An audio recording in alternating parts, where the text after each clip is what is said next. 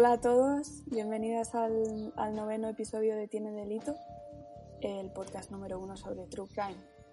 Yo soy Anne y estoy aquí con, con Esther y Natalia. Hola chicas. Hola.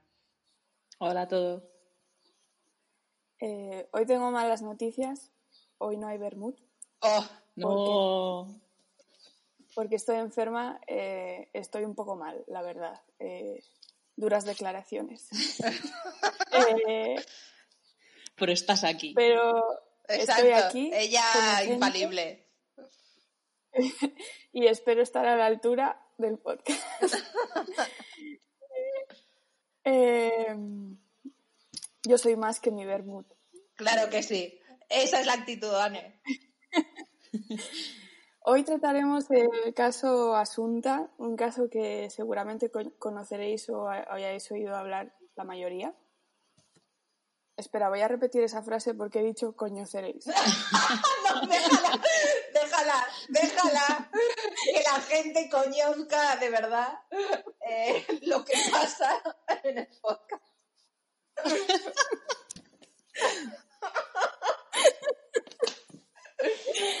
Estoy muy mal. Eh, bueno, la voy a repetir por si acaso y si veo y luego, y luego ya veré si la- es como lo dejo. Vale, Luego vale. tomas falsas. Vale. Hoy trataremos el caso Asunta, un caso que seguramente conoceréis o hayáis.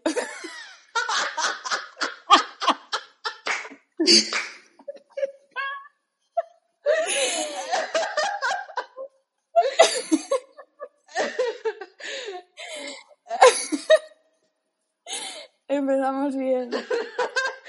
Venga, va, que es un tema serio. A Es ver. un tema serio, va. Hoy trataremos del caso Asunta, un caso que seguramente conoceréis o hayáis oído hablar la mayoría. Os invitamos a, a tuitear sobre, sobre el episodio según lo vayáis escuchando, usando como siempre nuestro hashtag Tiene Delito Podcast.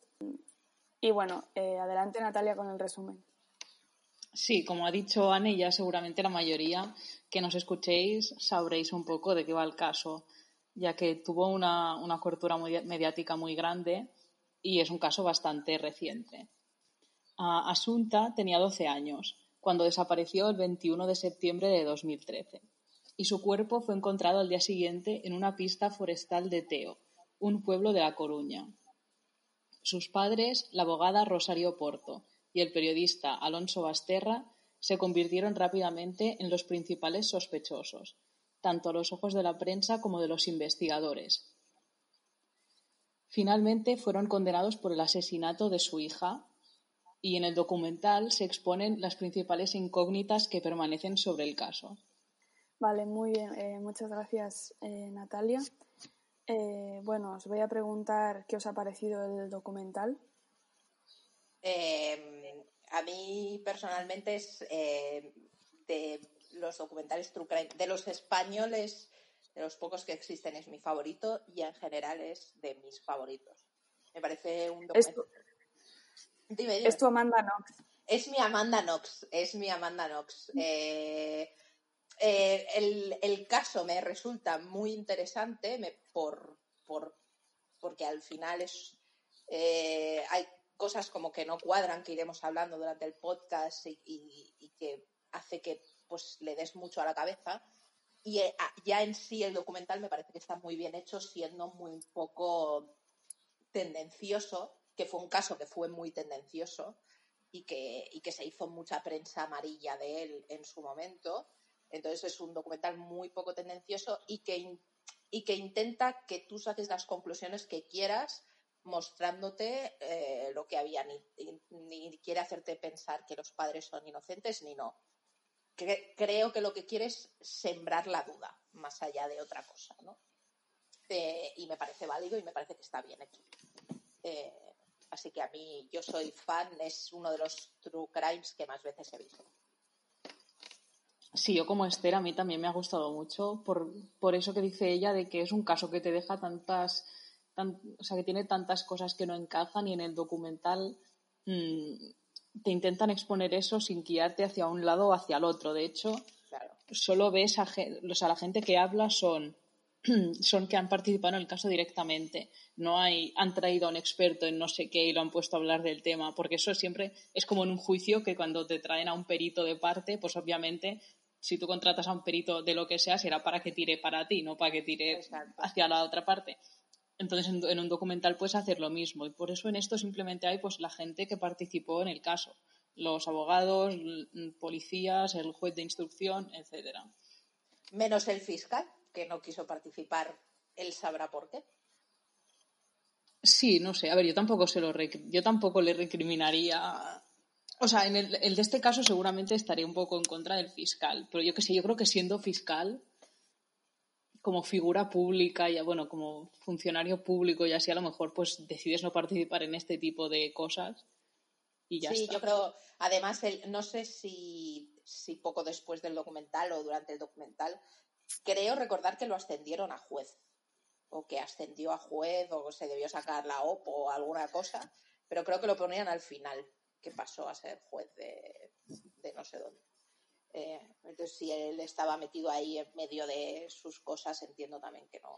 Que no claro, y bueno, la abogada, la abogada de Alonso tampoco.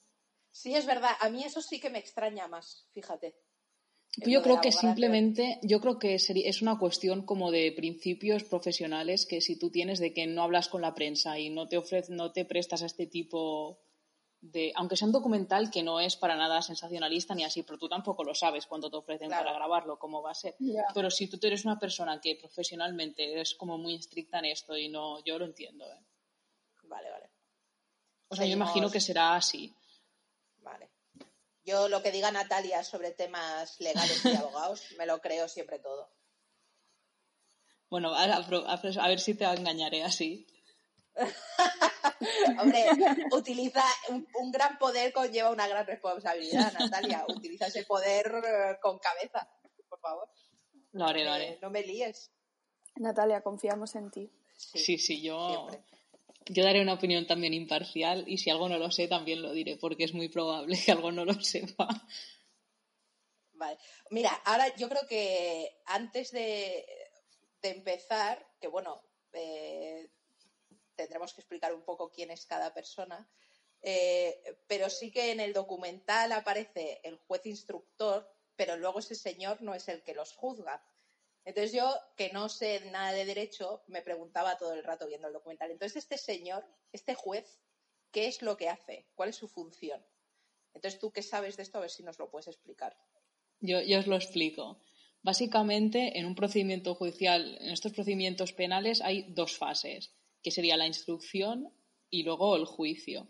Entonces, durante la instrucción es cuando se hacen las investigaciones. Y entonces el juez de instrucción es como el que dirige esas investigaciones el que les dice a la policía, pues haced esto, haced lo otro, o la policía les, le dice al juez, podemos hacer tal cosa, y el juez les da permiso. No sé si tienen que hacer unas escuchas. Entonces, mm, claro, si tú eres juez instructor, ya estás como muy implicado en este caso. Y, es como ya cuestión de personal que si tú crees que estas personas son culpables, eh, eh, que sean acaben siendo culpables, que acaben siendo condenadas. Entonces, para el juicio se cambia a, otro juez o a, un tribunal con varios jueces para que sea más imparcial. Entonces, por eso el juez de instrucción nunca es el juez que luego juzga. El juez instructor hace la investigación. Entonces, una investigación policial, realmente el juez es el que dirige hacia dónde tiene que tirar la investigación. O sea, pongo por ejemplo, la policía puede pensar que han visto alguna prueba que puede tirar más a otro sitio, pero el juez instructor dice, no, no, esto está claramente relacionado con aquello, tirar por esta pista. Y la policía tiene que, tiene que hacer lo que el juez dice. O sea, no sé exactamente que tenga que hacer lo que el juez dice, pero porque habrá cosas que la policía pueda hacer por su cuenta sin pedirle permiso al juez. Pero hay otras que sí que necesita, digamos, su permiso y sí que, o sea, sí que un juez instructor puede determinar mucho cómo lo bien o lo mal que vaya la instrucción. Porque, bueno, hay casos que, hay muchos casos que es así que, por ejemplo, el que, el que salió en Crims, el de Elena Jubain, se nota mucho eso, que la policía quería ir por un lado y, y, el juez no les dejó ir por ese lado O hay otro en Crims que también tocan, que también, que también pasa eso, que en cuanto cambian de juez instructor mejora muchísimo la investigación. O sea que es una figura muy importante. Vale. Y cuando se, y cuando hablan de la policía judicial, eh, ¿a qué se refieren? ¿Es la, policía, la Guardia Civil de turno o es una, eh, una rama específica de la policía que trabaja con el juez? O sea, depende. Claro, por ejemplo, aquí en Cataluña los Mossos son policía judicial. Entonces, no sé si internamente los Mossos tienen ya como un creo que como un departamento especial o que se dedican solo a eso, sino es simplemente policía que está actuando a órdenes de, este juez. Vale, vale, vale. Que depende. En el resto de España no conozco tanto. Yo sé que aquí en, Cataluña los Mossos desde hace tiempo son policía judicial, entonces. En el resto de España no sé si lo lleva más Policía Nacional o Guardia Civil, ya no sé. Vale. O sea, como cuerpo de fuerzas de seguridad del Estado, los Mossos son policía judicial. Sí. Vale, vale, vale. Que eso también nombra mucho él. Me parece que es el juez, de hecho, durante el documental, va nombrando mucho lo del tema de la policía judicial. ¿No? Porque claro, porque a la policía como la que está actuando a órdenes judiciales, pero no es que sea una policía diferente de una Policía Nacional o Guardia Civil o quien sea. Vale. vale, perfecto. Bueno, ya hemos hecho entonces nuestro ratito de educación a la ciudadanía. Que, qué buen trabajo para la comunidad, oye. Gracias. Aprendiendo con Natalia. Ah, eh, qué bonita sección. A partir de ahora va a ser una sección fija en el podcast. Podemos poner una sección de curiosidades de Natalia. Tendré que ir preparándomelo. Exacto. Curiosidades judiciales con Natalia Mandondilla. Y entonces le ponemos una música guapa de cabecera y que aparezca ahí. Hola, chicas. Eh, bueno, os voy a preguntar eh, una pregunta que, que suelo hacer bastante, que esta vez es, ¿pensáis que el documental es, va sobre Asunta o sobre sus padres? Yo creo que va sobre el caso. O sea, no, no va sobre ella, tampoco creo que vaya sobre los padres, es decir, va sobre lo que pasó en torno al asesinato de Asunta. Yo creo. Hemos perdido a Natalia. Ya, yo estaba dejando de oír ese ruidico de fondo de su micro y digo, no sé si es que he caído yo o se ha caído Natalia. Y sí, se ha caído Natalia. pues estoy de acuerdo contigo, Esther. Eh, Sí, yo creo que, es eso, es bastante claro que, que, el documental. De hecho, al final, cuando, cuando dice, cuando el, productor eh, le dice a la madre, pero háblame de Asunta porque es que nadie me ha hablado de Asunta en todo esto. Eh, y que creo que la persona que me tiene que hablar de Asunta eres tú. Creo que ese es el momento en el que más eh, se intenta hacer el documental sobre Asunta. Bueno, se intenta demostrar que al final el documental es como un, un, homenaje a Asunta. Pero, pero mm, al final es sobre la investigación y ya está. Sí. Mm, ¿Crees que se trata con respeto a la persona de Asunta? A ver, es que, claro, eh, yo creo que ningún documental de true crime de una persona muerta eh, puede tratarla con respeto o no. Simplemente, eh, y es, está raro que, diga yo esto así tan fácilmente cuando yo me veo true crime como si fuera droga. Eh, pero por el simple hecho de que nadie le ha preguntado a Asunta si está de acuerdo o no con que se haga un documental sobre su caso, ¿sabes?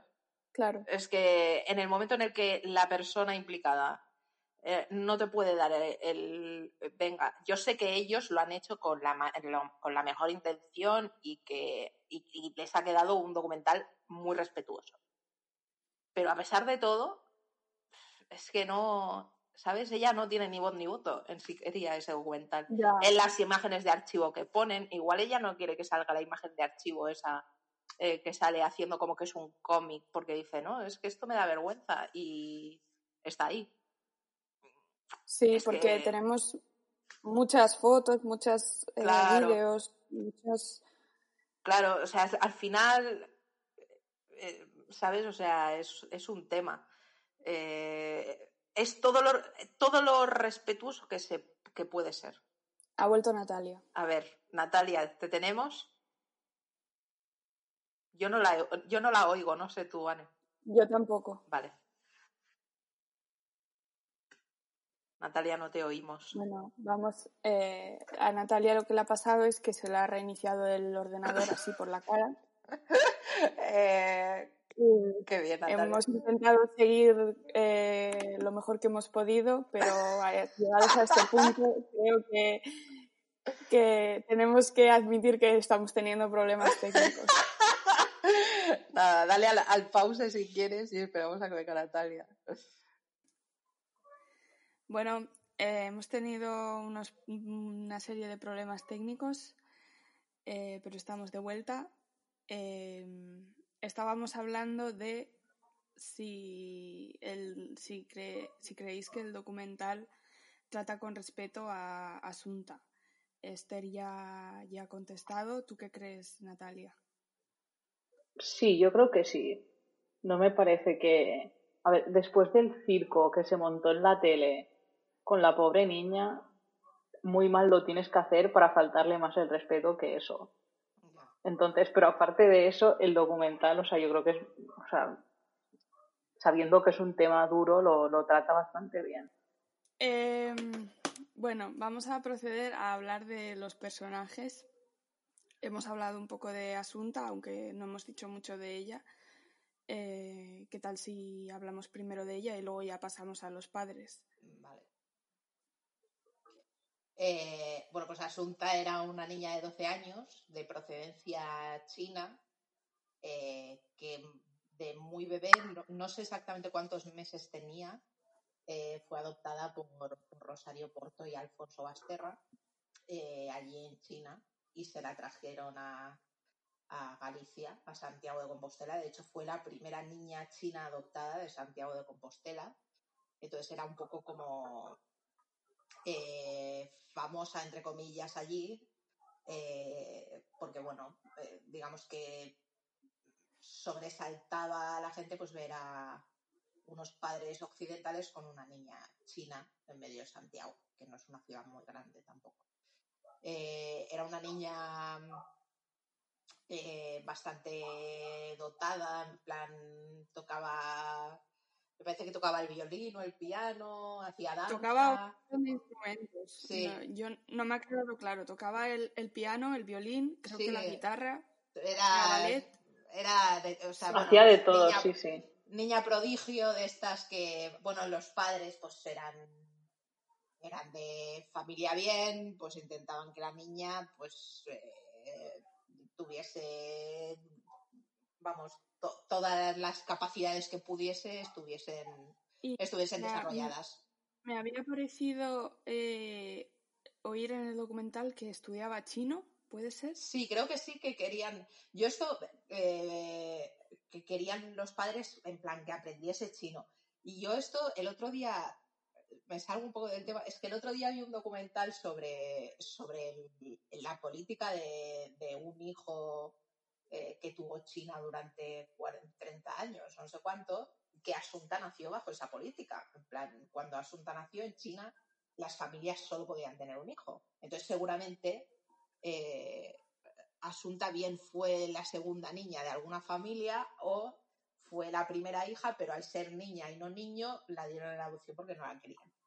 Eh, entonces yo pensaba, en plan de, claro, si esa familia le quitaron a, a la niña, eh, tú imagínate, te quitan a una niña que quieres conservar porque el gobierno te obliga, se la llevan a España, y tú imagínate que luego te enteras de que a la niña la han matado los padres adoptivos eh, que decidió el gobierno chino. Ya. Pues es para montar una revolución en China y mandarlos a todos a tomar por culo.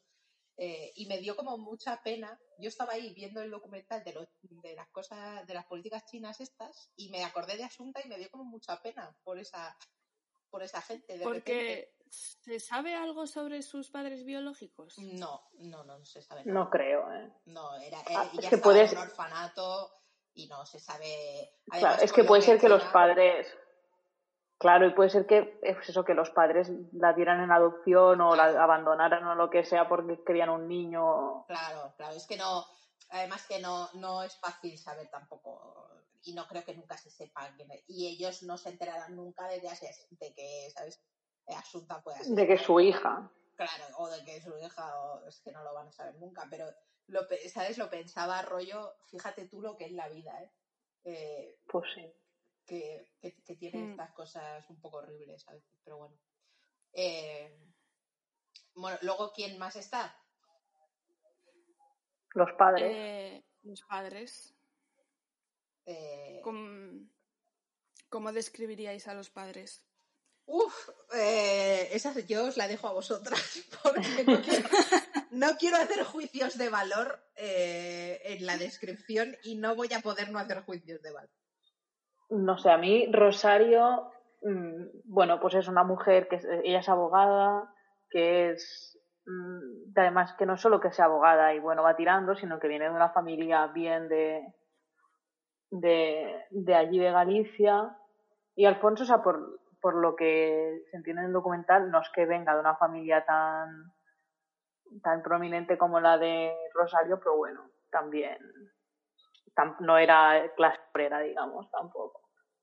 Y pues nada, ¿no? Es que parecen, o sea, dos personas la mar de normales y tú lo que ves de cómo trataban a la niña y todo, pues una familia parece completamente normal, ¿no? De, de que si preguntan a las vecinas siempre saludaban, entonces. sí, exacto. Yo, no sé, eh, dice, claro, Natalia dice, son una familia muy normal, pero claro, a mí es que esa impresión de normalidad creo que es una familia que nunca ha vivido normalidad, en el sentido de que ya, en el momento en que ya es, eres una familia pionera en algo, ¿no? Que era en plan la primera niña china de Santiago. Al final, igual, eh, mi impresión era como que entre que ellos, pues se ve gente de pasta, gente de bien. Eh, el tema de Asunta creo que era gente como que no sé si tenían mucha presión impuesta sobre ellos mismos para ser siempre los mejores o los o, lo, o, en plan estar siempre un poco encima del resto que Alfonso cuando lo oyes hablar tiene como esa, esa cosa de ser muy altivo eh, pero sí que creo que, que era gente que que se sentía un poco por encima de la media o sea siempre viéndolos hablar tienes esa sensación de decir. Sí, hay un momento concreto en el documental que yo me quedé en plan, ¿what? Eh, que es cuando, cuando les trasladan, no sé a dónde les trasladan, y hay un montón de gente fuera gritándoles asesinos, no sé qué. dice, dice el padre, eh, no les hagas caso, que son gente de barrio y no tienen nada mejor que hacer no sé qué, eh, mm, que no tienen trabajo, no sé qué, no sé qué dice. Que un comentario así en plan. Sí, sí, súper despectivo, en plan súper despectivo. Es que, o sea, es eso. Alfonso tiene una manera de hablar que dices, a ver, tío, bájate, eh, que, que, tampoco eres nadie tú. O sea, quiero decir, eres un periodista de un periódico de provincias. No te vengas ya. arribísima, que no eres premio Pulitzer precisamente, ¿sabes? Eh, entonces tienen esa cosa eh, que yo creo que hace que crearan tanta, tanto rechazo cuando empezó todo el caso.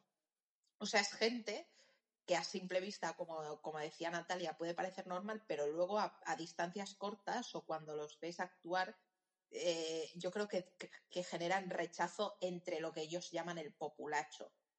Exacto y creo que eso no les vino nada bien para la investigación. Creo que, de hecho, creo que fue lo que les condenó, sobre todo en el caso de Alfonso. Pero seguro, vamos.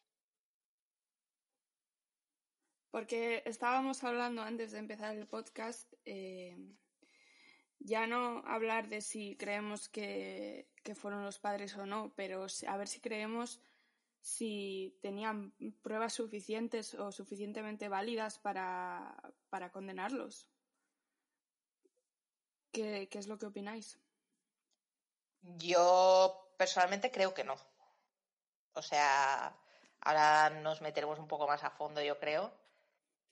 Pero lo que tenían no da. Sobre todo, y mira que a mí Alfonso me cae mucho peor que Rosario, pero, pero las pruebas que tienen para condenar a Alfonso son de risa. Es que son de risa. O sea, yo no me puedo creer que tú puedas condenar a alguien por, por, lo que condenan a Alfonso. Eh, no sé, o sea, a mí me parece... Es que pruebas, pruebas, pruebas materiales definitivas es que no tienen ninguna. Ninguna. O sea, claro, y aquí ya empezamos a abrir un poco el melón, porque, eh, claro, a ver, a ver, a ver, a ver, a ver, ¿cómo explico yo Ha salido el tema, ha salido. yo, yo quiero, es que no, no lo entiendo, yo he visto el documental cuatro veces y no lo entiendo.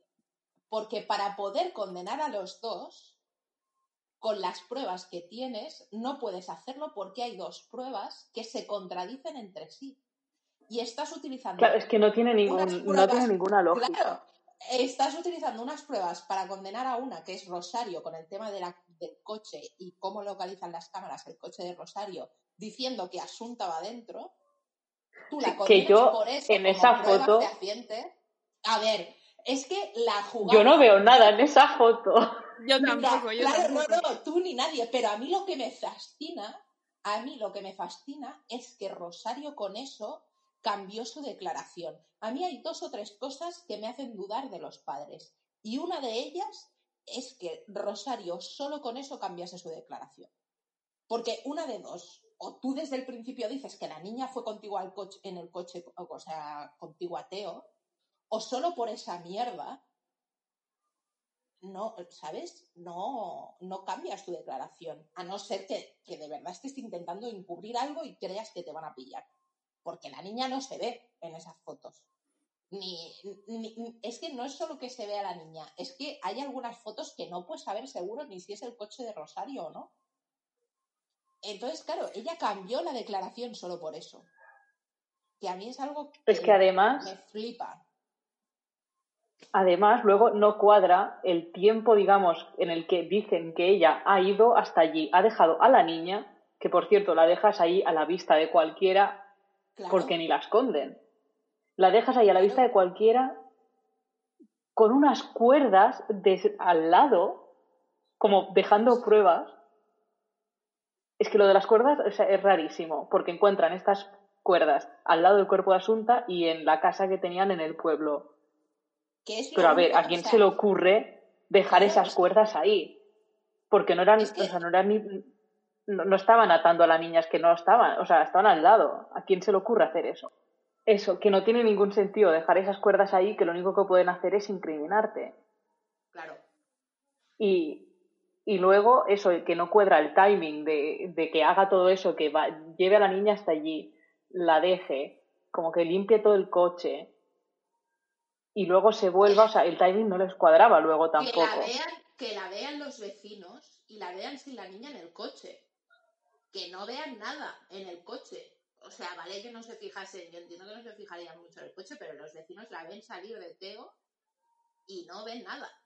O sea, a ver, el timing es lo que hablamos. El timing de Rosario no cuadra, pero es que si pones el timing de Rosario con el timing de Alfonso, en el momento en el que supuestamente Rosario se estaba llevando a la niña, la principal, eh, la, principal declaración que condena a Alfonso, que es la de Clara, que dice que los ve en la esquina aquella de donde está la tienda de deportes, eh, no, tampoco cuadra.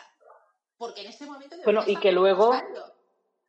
Y que luego con las cámaras luego encuentran, los del documental encuentran otra cámara que prueba que la chica seguramente se equivocó de día en que lo había visto. No, no, ojo, ojo, claro, no, no, o sea, el documental lo que, lo que hace es que lo, lo que el documental hace es plantarte la duda, porque el documental demuestra que Clara estuvo ese día allí donde dijo. Pero lo que el documental dice es, si Clara de verdad... Ah, que por qué no presentaron esa prueba. Claro, claro. El tema es, si tú tienes una prueba que te demuestra fehacientemente que Clara estuvo allí, ¿por qué no la, por qué no la, no la utilizas? que también es una cosa que también dice el pavo de la fiscalía, el que trabaja para el fiscal, sí que contesta una cosa y es verdad, que dice, ninguna de las dos partes lo utilizó. Y eso es verdad. O sea, era una prueba que estaba a disposición de todo el mundo y tampoco la abogada de Alfonso Basterra la utilizó. ¿Por qué no la utilizó la abogada de, Alfonso Basterra? Porque dijo, no, lo que Clara Baltar se equivoca es de día. No, coño, tú lo que tienes que demostrar es que Clara Baltar estaba allí y entonces no te concuerdan los y probar que los timings de las dos personas. O sea, yo creo que hay dos cosas que, es que los condenan de verdad. Con las pruebas que tienen no los pueden condenar, pero lo que hablábamos de ser tan altivos y el hecho de que ellos, por alguna razón que no entiendo, estando divorciados, porque a mí que me, que me expliquen esto, ¿por qué? Se guardan tanta lealtad. O sea, son y, sus dos defensas, es como que basaron sus dos defensas en defenderse, pero sin perjudicar al otro. Que no tiene ningún sentido. Yo tengo una teoría de esto. Yo tengo una teoría de esto. Es que, a ver, yo confieso que me inclino más, o sea, que no creo que Rosario matara a la niña, pero que me inclino más a que el padre podría haberlo hecho. y yo veo a Rosario. Pero, para eso Rosario tenía que saberlo. Pero yo veo a Rosario en ese momento como una persona en una situación muy vulnerable porque ella dice que estaba pasando muy mala época, porque estaba con una depresión muy fuerte y yo creo que ella como que se apoyó mucho en Alfonso. Yo creo que Alfonso sobre ella tenía mucho poder. Claro, porque, o sea, ella tenía que saber entonces que Alfonso estaba haciendo algo con la niña. Porque si Alfonso la mató, Alfonso también fue entonces el que le estuvo dando orfidal todos esos meses. O sea, la niña estuvieron dándole orfidal tres meses. ¿Para qué le dan orfidal tres meses? Que es una cosa que tampoco entiendo. Eh, pues es, o sea, lo del orfidal no, no se entiende realmente. ¿Por qué estás o sea, pero yo lo que... orfidal a tu hija? Pero claro, es que no tiene ninguna prueba de que se lo hayan dado los padres. Tú tienes prueba de que esa niña tenía en los restos. Exacto. Pero tú das por hecho que se lo han dado los padres, pero tú no tienes esa prueba. No, no, yo. O si se lo ha dado uno, ya, ya, ya. Estoy poniéndome en la situación de que ha sido Alfonso, como has dicho. Y entonces, entonces si ha sido Alfonso, pues le ha estado dando el orfidal él. Claro, o sea, es así. Pero entonces, ¿para qué se lo da tres meses? ¿Sabes? Que es lo que tampoco entiendo. Yo que sé, te la quieres cargar, pues te la cargas y punto. ¿Para qué estás tres meses dándole orfidal? para que la gente sospeche de ti porque la niña va drogada a clase. Es que tampoco tiene mucho sentido. Y yo es que tengo, yo tengo una teoría que a lo mejor es muy loca. Bueno, no sé, no es una teoría, es una posibilidad que se me presenta. Pero no sé si tiene ningún sentido porque no me acuerdo bien de los detalles. Pero puede ser que a, que Asunta se tomara ella el orfidal. Podría ser. El orfidal estaba en su casa porque su madre lo tenía. Claro, es que ella tenía en su casa eso. Y además no sé cuándo es el ataque. de la noche esa que entran y atacan a, Asunta.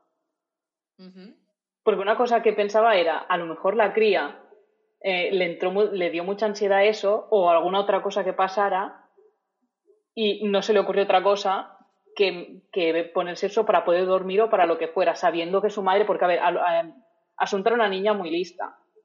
Y, está seguro que si no fuera tan lista se habría dado cuenta que algo le pasaba a su madre, porque hasta hubo una temporada que ella se tuvo que estar con otra, no sé quién fue de su familia o porque no está, porque, porque Rosario nos dijo es que yo no me encontraba bien como para cuidar de, la niña. O sea que, que, Asunta tenía que saber un poco eso. Pero entonces, pero, entonces, pero por entonces, ¿por qué Asunta, por ejemplo, dijo? Claro, porque ahí Asunta llega un momento, una de dos o la gente mintió o Asunta por qué dijo que le daban unos polvos blancos que sabían mal. Porque eso Pero ¿y dijo quién se lo había dado? Sí, dijo que su, que, me parece que dijo que su madre. Me parece que dijo, mi madre me ha dado unos polvos blancos que saben fatal y nadie me quiere decir qué está pasando.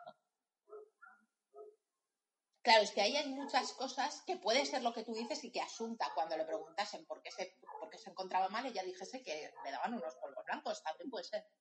Pero hay como muchas cosas que, que no acaban. Yo os tengo que confesar que a mí lo que más me ha hecho dudar de Alfonso Basterra no es nada de todo esto y es una gilipollez. Y yo creo que no se ha fijado prácticamente nadie.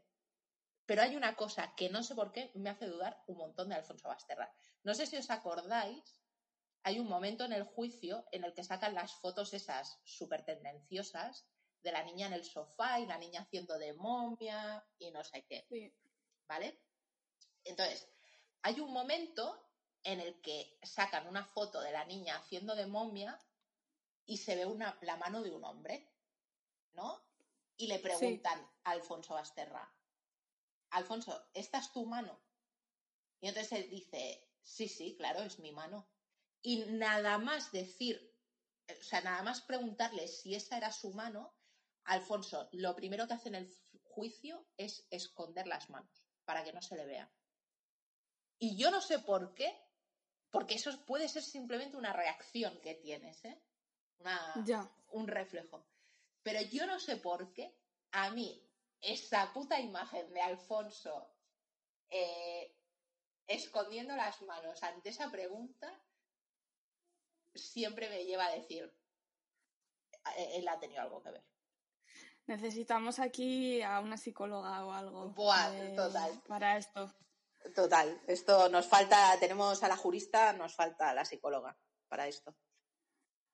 A ver, si hay alguna psicóloga que la apetezca hacer un podcast, eh, está súper bienvenida eh, aquí. Tendrá una sección propia, solo para ella. Sí, porque eh, a veces también nos flipamos un poco analizando a la gente y nos viene bien una sección de psicología y creo que hemos perdido a Natalia. Eh, ya le estoy escribiendo que la hemos vuelto a perder. Eh, Natalia hoy tiene la puta negra, o sea, es impresionante. Ahora, Natalia. Ah, ¿Me oís? Pues no lo entiendo. No sé si es.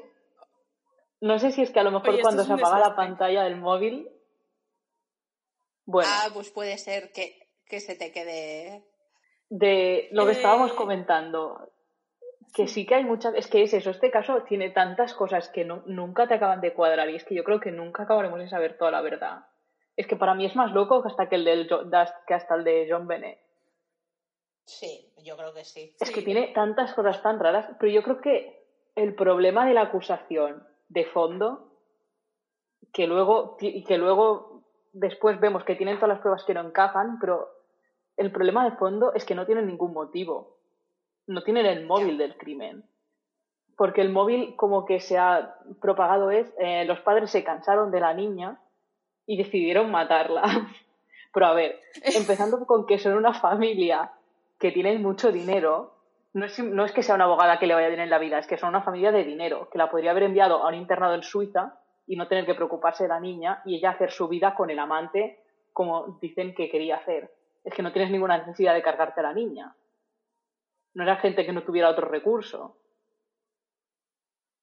Entonces, ese móvil es que no me... Y, además, además que uno de los dos lo pensara, pero me estás diciendo que los dos pensaban eso y se pusieron de acuerdo para matar a la niña, estando divorciados. Y la otra con un amante. Es que yo, a Es que no tiene ninguna lógica. Yo de verdad, mi sueño, mi sueño es que alguien eh, le diese el suelo de la verdad a esos dos, y yo solo les preguntaría por qué se guardan tanta lealtad estando divorciados, si no han asesinado a su hija. Porque el tema es que, o sea, no se entiende que se guarden tanta lealtad si no hay algo sketchy en medio. Porque si no, ¿de qué tú le guardas tanta lealtad? O sea, yo lo primero que haría en un caso así, de verdad te lo digo, o sea, imagínate, se cargan a tu hija y la policía lo primero que hace es dudar de tu, de tu cónyuge, de tu excónyuge. Lo, y, y sobre todo, por ejemplo, en el caso de Alfonso, primero detuvieron a Rosario. Vamos, yo me, yo me he divorciado de mi mujer, me ha puesto los cuernos mi mujer y la policía me está diciendo que se ha cargado a mi hija, yo voy a de huello a por ella.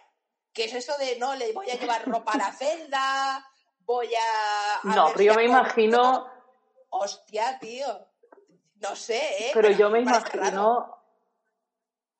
Pero a ver, yo creo que si tú sabes que, o sea, estuvieron muchísimo tiempo juntos, yo creo que si tú sabes que esa persona no, no es posible que haya hecho eso o no te lo puedes imaginar que haya hecho eso.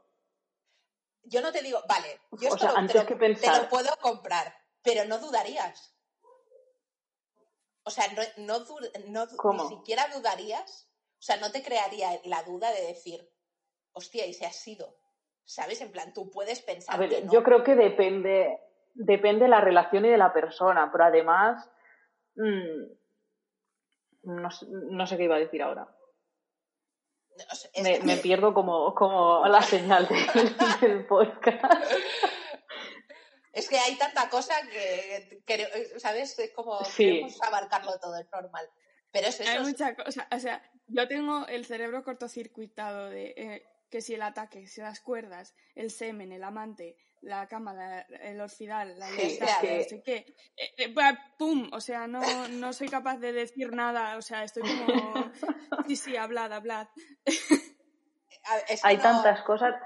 Ah, eso, y que a lo mejor tú tienes dudas, pero no las expresas, digamos, de cara al público. Vale, pero entonces. O sea, puede ser mi que en el fondo tengas esa duda, pero tú no dices nada. Vale, vale, yo, yo esto te lo compro, pero entonces, eh, pero tu defensa no se basaría en defender, o sea, en no, no culpabilizarla a la vez. O sea, quiero decir, mi defensa sería, yo me voy a defender a mí y si yo encuentro cosas o mi defensa ha- hace cosas que te perjudican a ti, pues te jodes, ¿sabes? Porque, ¿por qué digo esto? Porque la prueba del vídeo, yo creo que en realidad más que, o sea, para alguna de las dos defensas eso hubiese servido para decriminarlos a ellos, depende cómo la hubieran usado, pero para, para inculpar más al otro. Si, si Alfonso es del palo, la utiliza del rollo, no, no, es que mira, esta chavala estaba allí y no me pudo ver, o sea, no es un testimonio válido, porque estaba con Rosario porque la niña estaba con Rosario, como habéis demostrado.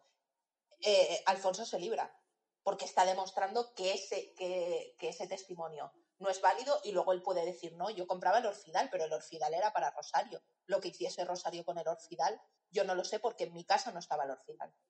Y, y se libra, Alfonso se libra solo con eso. Y en cambio Rosario se utiliza el vídeo y dice, eh, perdona, no, no, Clara vio a mi marido con la niña, por tanto la niña no podía estar conmigo.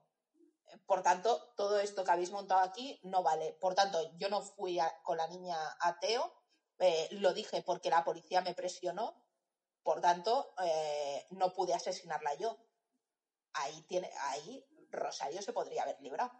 Entonces, la duda me viene de ahí, en plan, ellos tenían cosas para utilizar, para librarse ellos mismos, pero que librándose uno de ellos hubiesen incriminado más al otro, pero deciden no utilizar esas tácticas que les van bien a ellos. Pero Yo creo, No sé, no sé. yo creo que tan puede que no sea una mala estrategia, digamos, como que no se atacaran, porque hay un componente que es todo el, el lado mediático de este caso, Ya, que yo creo que es lo que los condena, en realidad, Sí. porque esta gente, antes de que empezara el juicio, ese jurado ya, ya tenía la creencia, por mucho que fueran el mejor jurado del mundo, que no creo que lo fueran, ya, eh, no por nada, porque son personas humanas, ¿eh? claro. pero es que la mediatización de ese juicio fue tan brutal que si se hubieran empezado a tirar los trastos, yo creo que es que lo habrían usado para acusarlos todavía más y decir, mira, mira cómo se acusan entre ellos. O sea, es que no- yo creo que es como eso de, de ser demasiado emocional o ser demasiado frío. Que si eres demasiado emocional lo estás fingiendo y si eres demasiado frío es que no te importa que se haya muerto. Ya. Pues yo, creo que es lo mismo, que es una de doble filo. Yo tengo una pregunta para, para las dos, a ver qué, qué opináis. ¿Vosotras opináis si, que si este caso no hubiese tenido jurado popular, sino que lo hubiese juzgado un juez y hubiese decidido la condena a un juez, hubiese tenido el mismo resultado? Yo creo que depende del juez. Bien, mójate, Pero- mójate un poco, Natalia. No, es que, es, es que es eso, yo creo que depende de un juez. Si es un juez que hubiera seguido estrictamente el principio de que si dudas no lo puedes condenar, Mm, no los condena. Porque es que es eso, es que no se aguanta por ningún lado. No tienes un móvil sólido, tienes pruebas contradictorias. mm, no tienes una prueba fiable que te diga, sí, esta gente ha hecho esto. Es que no sé, ¿no? Eh, Natalia, yo te escucho fatal. Así, ahora yo te estaba empezando a escuchar un poco mal. Entrecortado. a ver, ahora. Ahora, a ver, habla un poco más ahora? porque ahora mejor. Ahora bien. ¿Puedes repetir lo que, todo lo que has dicho de que depende del juez? Sí, pues que depende del juez, que si es un juez que se hubiera guiado solo por criterios jurídicos de, de si hay suficiente duda o no hay duda, si las pruebas son suficientes o no son suficientes, no los hubieran condenado. Ya. Pero si hubiese sido como el juez de instructor, que se pasa por los cojones todo, pues entonces sí, lo, los condena. Claro. Por eso digo que depende. Eh, yo también tengo otra pregunta. Eh, ¿Qué es lo que hace que decidan que, por ejemplo, Clara Baltar eh, en su seguridad declarando es una declaración muy fiable, pero la del, la del vecino que ve, que afirma que la niña no estaba allí, como lo dice con tanta seguridad, es un prepotente y no es un y no es un testigo a tener en cuenta. Porque a mí me flipó, pues claro, a mí me flipó que, que, que, los describen a los dos de la misma manera, como dos personas muy seguras de lo que están diciendo, y para él eso es perjudicial para, ¿sabes? En plan, demuestra que, que solo ve la verdad de una manera y la otra es que es es súper fiable. Y yo me cagué en el juez tres mil veces. ya. Eh, eh, ¿De qué vas? ¿Sabes? Pues la diferencia es que uno le va bien y el otro no. Sí, pues, básicamente. Pues que se vaya a tomar Esto es un poco conveniencia. Claro, pues es que me supo fatal. a mí Me, hubiese, encantado que en el documental hubiesen puesto la definición de uno y otro, los dos seguiditos en plan de cómo define al hombre y cómo define a la chavala. Y porque es que spamearse y no, vamos, encima es del palo, pero chato, ¿de qué vas? O sea, como tienes tanto morro, yo ese señor, de verdad, no puedo con él. ¿eh? Pero eso hacía, hacía con, con, todo, con las declaraciones, con las pruebas, con lo que le venía bien, pues bien, lo que no, para afuera. Hombre, lo de las fotos. Es que, es eso, él se montó. Vivi Natalia. Es que es como el caso, es como el caso de Amanda Knox, que el tío se montó su teoría y de ahí no iba a salir y iba a buscar todo de acuerdo con su teoría y lo que no le convenía no lo veía, pues es eso. Y yo creo que eso es lo peor que puedes hacer en una investigación, porque a lo mejor tienes razón, pero es que a lo mejor no. Sí, sí. No sé, yo ese señor, vamos, le quitaba de jurista de verdad te lo digo. O sea, eh, a, mí, por ejemplo, me cae mal en general este, eh, eh, porque todo el rato está como que se quiere reír del palo. Soy la persona más inteligente de este lugar, que es asqueroso. Pero me hace mucha gracia cuando, cuando él dice, cuando él dice, porque claro, a Alfonso Basterra como que em, intentaron acusarle de pederastía y tal con las fotos de la niña. Y entonces él empezó, no, no, de la fiscalía eso nunca salió. Nosotros esas fotos las quisimos utilizar para, para demostrar que la niña estaba drogada. Luego lo que se hicieran con esas fotos, eso cada uno. Y digo, pero ¿qué coño vas a demostrar que la niña estaba drogada con esas fotos? O sea, esas fotos las has utilizado para lo que a ti te ha salido los cojones, que es para que la opinión pública tenga una imagen todavía peor de esos padres.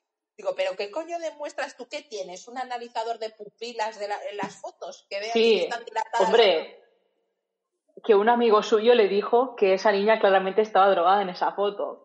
¿No sería el amigo Jiménez de los Santos que sale por ahí diciendo que esa niña estaba drogada? No sé. Lo dice como un, creo que es un amigo, un policía que estaba por ahí y pasó y lo vio y dijo, esta niña está drogada. Es como el primo de Rajoy que negaba el cambio climático, pues más o menos está ahí. Igual era el primo de Rajoy que pasaba por allí. Hostia, esa niña está drogada seguro. Eh, no sé, me parece muy, muy harto. Porque luego encima, se, o sea, si tú lo ves, la fiscalía sí intentó demostrar, o sea, sí intentó que quedase esa imagen de pederasta en él cuando empiezan a pasar fotos en el juicio y dejan la más tendenciosa allí. Párate en esta. Es que es, muy cantoso. Y tú, ¿cómo que párate en esta? Y el juez diciendo, vamos a ver, ¿va a hacer la pregunta o va a pasar de foto? Y el fiscal ahí, no, no, si yo no he pedido parar, pero ¿cómo que no ha pedido parar? O sea, yo de verdad. Ya, y el juez, a ver, que, que, nos quejamos de Alfonso de que es, muy arrogante o que parece muy arrogante o así. Pero a ver, sinceramente, en esas circunstancias, imagínate que no ha sido él y te están acusando de todo eso. Que muchos reaccionaríamos así o peor, o sea que tampoco. Que sí, que por tu propio bien tendrías que actuar de otra manera, pero claro. Sí, no, no es tan fácil. Claro, yo entiendo lo que pasa que es eso, o sea, a él al final esa, esa sensación de que estaba por, e, por encima del resto. Claro, yo entiendo que esto puede venir precisamente de que tú, sabiéndote inocente, tú sabes que eres inocente, pues estás por encima de todo eso, ¿sabes? dices, si yo soy inocente, a mí que no me vengan con hostias, ¿sabes? Puede ser, puede ser una reacción, pero, pero al final le fue contraproducente porque fue lo que le condenó, el caer tan mal a la opinión pública porque lo que decías tú antes, él fue juzgado antes del juicio. Y toda esa gente que, que, fue a juzgarlo ya le caían mal desde antes. Claro, y es como las fotos que salieron de Rosario riéndose, que estaban totalmente sacadas de contexto y que luego los propios policías dijeron se había pasado el 90% del tiempo llorando destrozada.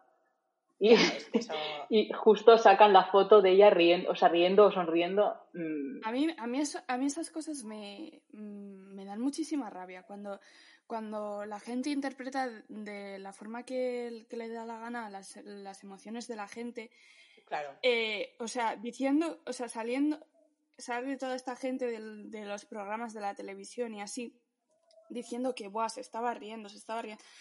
¿Qué pasa? ¿Que está prohibido reírse? O sea, a mí se me ha muerto un montón de gente, se me ha muerto, mm, se, me murió eh, una de mis mejores amigas y estábamos en el funeral y estábamos hablando un rato de, nos estábamos acordando de no sé qué día con ella, que no sé qué, y nos estábamos riendo. O sea, y aunque estés en la, en la mm, mierda más mierda, siempre te puedes reír por algo. O sea, no, reírse no, no sé, es que... Yo eh, eh, a este momento pediría a nuestros telespectadores, bueno, tele no, porque no nos ven, radioespectadores, que lo grabasen. radio oyentes. Radio oyentes de Radio Patio, habéis presenciado, habéis conseguido ver a Anne enfadada. El ese señor ha conseguido enfadar a Anne. ¿Vosotros no creéis que eso es justo y normal? ¿Vosotros pensáis que eso está bien? Yo me intento mantener neutra, pero es que estas cosas de verdad. Esto es a lo que ha llegado por culpa de Ana Rosa y Susana Griso. A lo que ha llegado por, por el señor este que va siempre Susana Griso con él, que nunca me acuerdo el nombre. Nacho Abad. Nacho Abad. Por favor.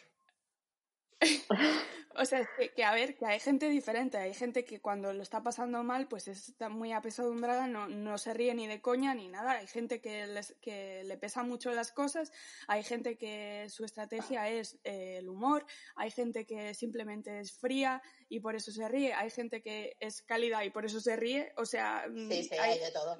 No, y que además, en realidad... Y que, y que, además en realidad, o sea, yo creo que la gente se olvida que un proceso de muerte es un proceso muy largo, o sea, del duelo post-muerte, ¿sabes lo que te quiero decir?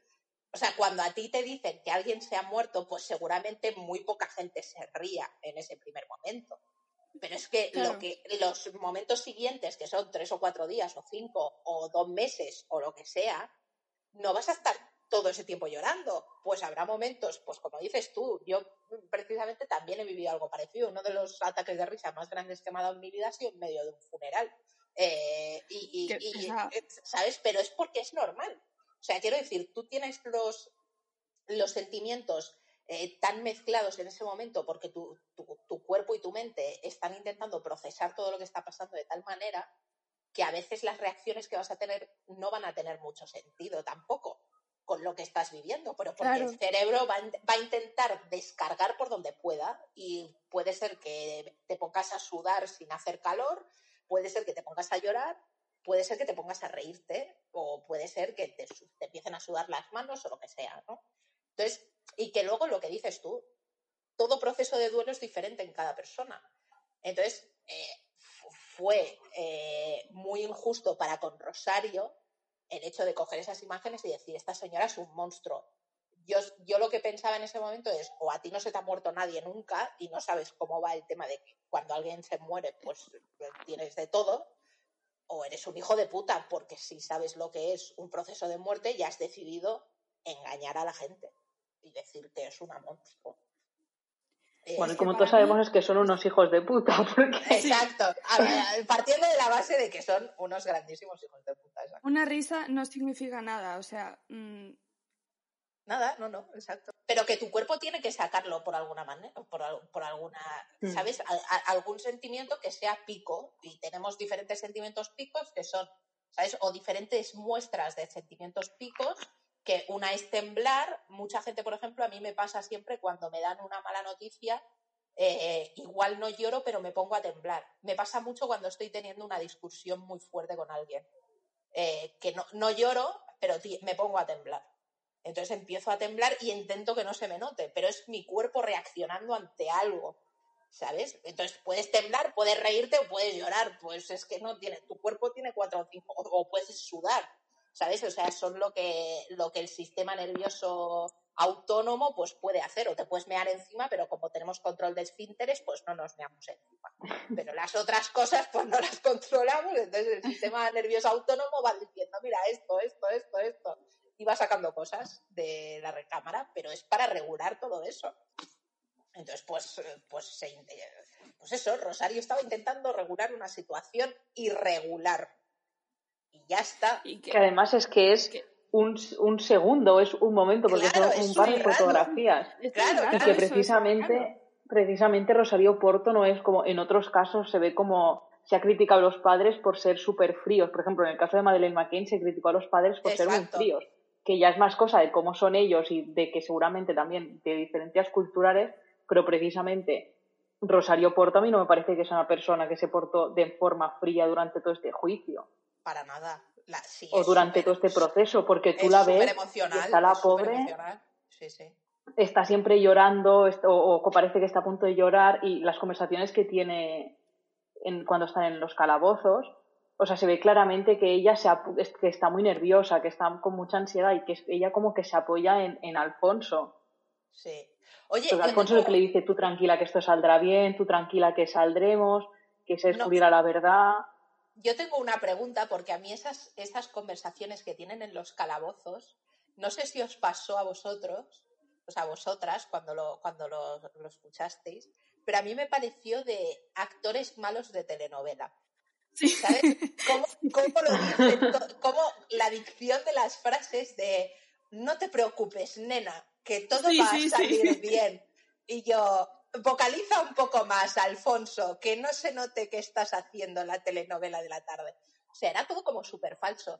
Y Rosario un poco menos, porque le iba preguntando. Ay, no sé, yo Rosario la vi más creíble y Alfonso a lo mejor pero, a lo mejor más forzado, pero por como porque porque yo creo que sí que estaba haciendo un papel en el caso de que no estuviera mintiendo, sino como que está haciendo el papel de hacerse el fuerte porque a no sé, a lo mejor es algo así. Yo creo que en realidad es. Pero sí, sí, sí, que un poco. Es, es, más el tema de que saben que nos están grabando. O sea, y al final entonces es claro. vamos a mantener una conversación normal. Que se note que somos normales y hacemos cosas normales. a mí cuando la llama nena, me veo todo el, todo el rato, siempre. O sea, a, a mí yo sé que soy muy frívola, pero hay tres cosas en este documental que que cuando pasan me río. Que es la primera vez que escucho que el pueblo se llama Teo, porque me imagino a Teo, el niño de los. Teo. Eh, eh, sí, el niño pelirrojo de los cuentos yendo a Teo. Teo, va a Teo va a Teo y digo, esto es el cuento que estoy esperando. Eh, luego, cuando Alfonso llama nena a, a Rosario, no sé por qué me hace muchísima gracia.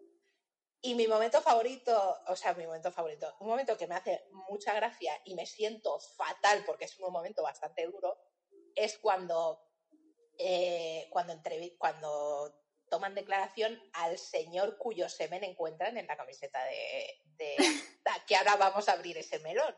Y entonces el tío dice, dice, pues luego me enteré de que era Asunta, la niña china asiática. Eso iba a comentar. Y entonces cuando él dice la niña china asiática, yo me acuerdo de la señora de Miss Mundo que dijo que Confucio inventó la confusión, que era un chino, que era un chino japonés que vivió hace muchos años. Y entonces yo me veo cada vez que sale y me siento fatal. Lo que hablábamos de esa disonancia de sentimientos, ¿no? Es como un momento muy duro en el documental y yo me estoy meando con la china asiática. Pues esto. Lo de la China asiática es bueno. Va, ¿Sabéis qué, parte me hace a mí mucha gracia? eh, Por favor, ¿cuál? documental? Eh, hay una parte en la que va eh, Alfonso por la calle y tiene a unos periodistas siguiéndole, eso es como justo al principio, y le dice, y uno le dice directamente le pregunta, ¿usted participó, participó en el homicidio? Y el Alfonso le mira en plan, Te "Hostias, mato". Que, te ma- que te mato. Y, le- y el otro hace, hace, así, hace con la mano así, en plan, levanta la mano y dice, eh, eh, le estoy preguntando. que ese señor es eh, la mayor carroña del periodismo de sea- la historia. O sea, en plan, eh, so- eh, Que dice, solo le estoy preguntando, ¿eh? a ver, ha sido una pregunta inocente. ¿Mató usted a su hija? O sea, madre mía. Hostia, lo que me pude reír. Ese señor, de verdad, premio, premio al, a Pulitzer al periodismo también, porque vamos. Claro, y el tío además le dice, "S- le ha molestado solo, le he hecho una pregunta. Y él, hombre, sí, sí. no sé. Y tú, a ver, que no es Chabelita y le estás preguntando si ha salido con Alberto Isla, que le estás preguntando si ha matado a su, a su hija. O sea, es normal que le Claro, moleste. claro. Y luego me flipa porque le cambia el tema. ¿Cómo está, ¿Cómo está Rosario? Y tú sí, ahora pregúntale cómo está Rosario. Ahora, ahora. No, Tú, ya- a ver, empieza por contesta. cómo está Rosario y luego vas a la pregunta mamporrera. Es que Claro, vete escalando poco a poco. Encima- porque, claro, preguntarle de encima primeras- son malos periodistas. Bueno, Natalia, ¿tú tienes algún momento favorito gracioso? Mm, la verdad es que no. Con esto Natalia. sí que me- ahora me he acordado. Natalia es una persona Ahora me he acordado de lo de la. Yo soy una persona muy seria, ¿no veis que he estudiado Derecho? No, pero ahora me he acordado de la China asiática y es verdad que también me, me hizo mucha gracia cuando lo vi. Es que lo de la China asiática, tío. Eh, bueno, eh, entonces vamos a abrir el melón del semen. Eso ha sonado fatal. A ver, igual os he dicho. eh, igual os he dicho. Nos va a venir gente de OnlyFans a, a escuchar que esto va de otra cosa. Vamos a abrir ese melón, pero eh, os vamos a dejar con la intriga porque vamos a cortar el episodio aquí. No sé cómo decir esto.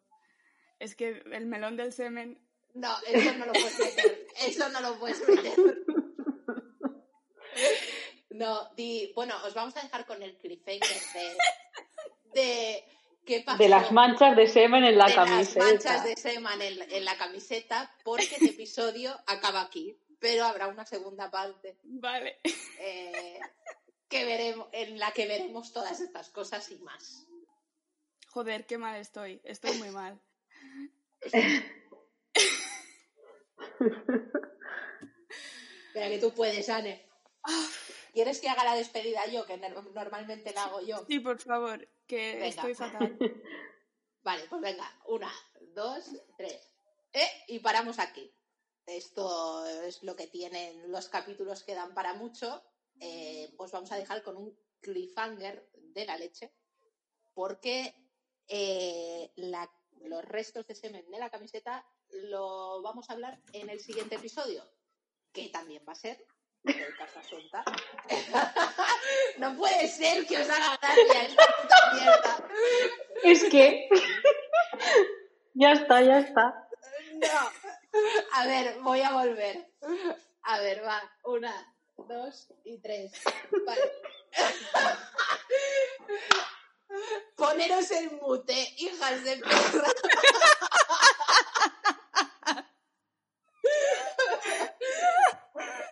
A ver, venga, una. Ya me lo pongo, ya me lo pongo.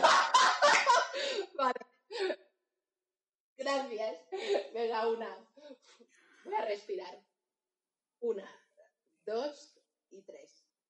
Y si queréis saber cómo continúa el caso Asunta, si queréis eh, que resolvamos eh, lo que habíamos empezado a hablar sobre eh, qué se encontró en la camiseta de Asunta, sobre diferentes testigos, sobre qué pasó en el juicio, tendréis que escuchar el siguiente episodio porque por primera vez en Delito Podcast vamos a tener un doble episodio sobre un documental. entonces lo dejamos aquí por hoy. Pero en el siguiente episodio, la semana que viene, continuaremos con el caso Asunta. Nos vemos la semana que viene. Disfrutar del documental. Y gracias por estar semana ya podéis quitar el mute. A, a tomar por culo.